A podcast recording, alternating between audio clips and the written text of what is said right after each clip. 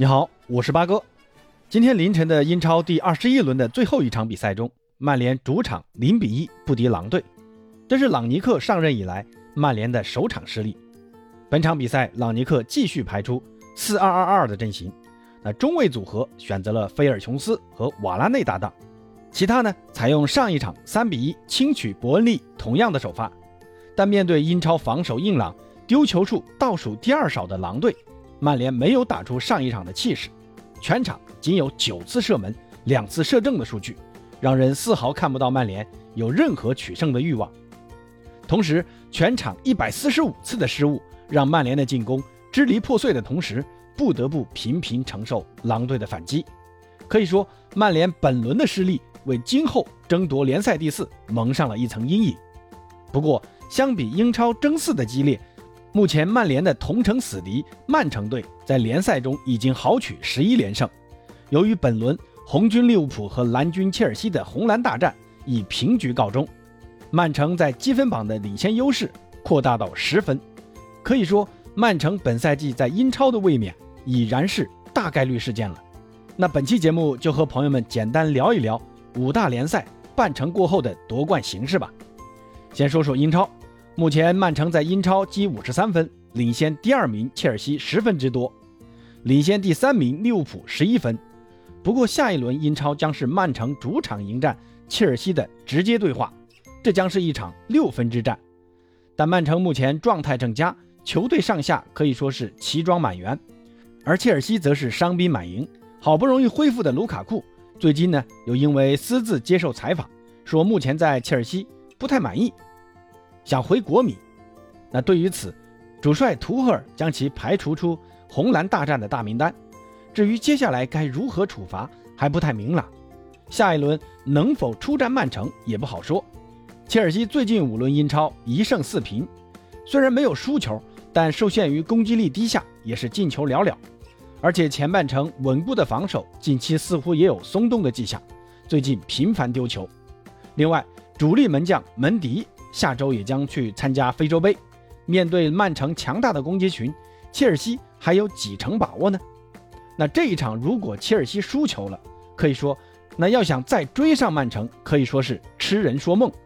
至于第三名利物浦，首先已经落后曼城十一分了，其次呢，萨拉赫和马内马上要去打非洲杯，这两个人是利物浦锋线铁打的主力，利物浦的红箭三侠就这样只剩下单箭头了。对于利物浦的影响还是非常大的。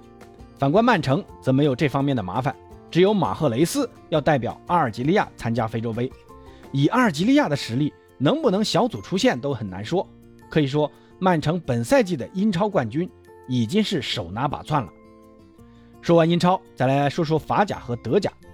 法甲应该跟德甲一样是最没悬念的联赛啊。目前半程过后，大巴黎领先第二名的尼斯十三分，这个分差。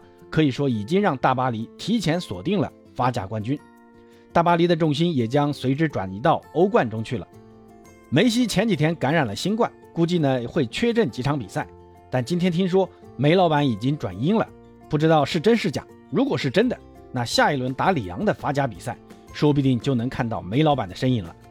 至于德甲，拜仁目前领先多特蒙德十一分，这个分差对于状态稳定的拜仁来说。是一个不可能被逾越的天堑，拜仁的德甲十连冠将会是一个大概率事件。说完德甲，再来说说意甲。意甲是五大联赛中竞争最激烈的联赛，米兰城的两支球队分列前两名，国米积四十四分排第一，AC 米兰积四十二分排第二，但两者之间的分差只有四分，而那不勒斯积三十九分排名第三，离国米虽说有七分的差距。但在意甲，没有谁能有绝对的把握能一直保持这样的分差优势。不过，国米最近的八场比赛，两场欧冠和六轮联赛，总计攻入二十一球，一球未失。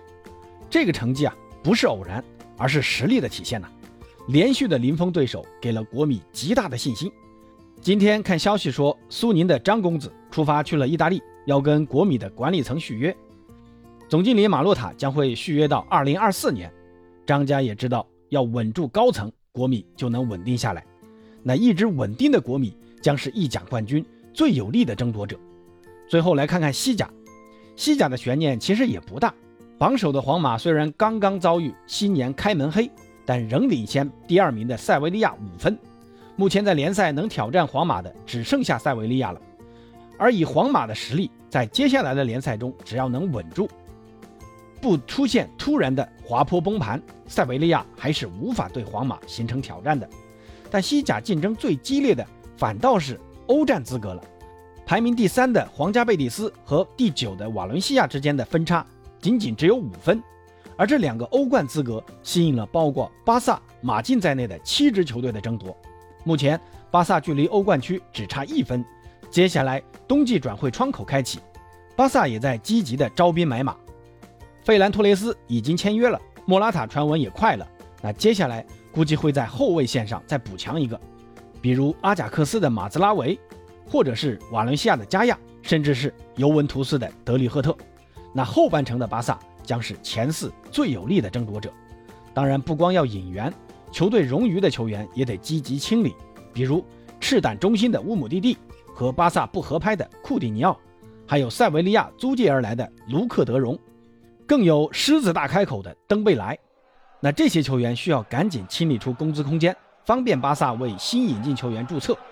那说回冠军的悬念，八哥还是觉得这个赛季西甲是皇马的。好，关于五大联赛的冠军展望就聊到这儿，有不同意见的欢迎在评论区留言交流，咱们下期见。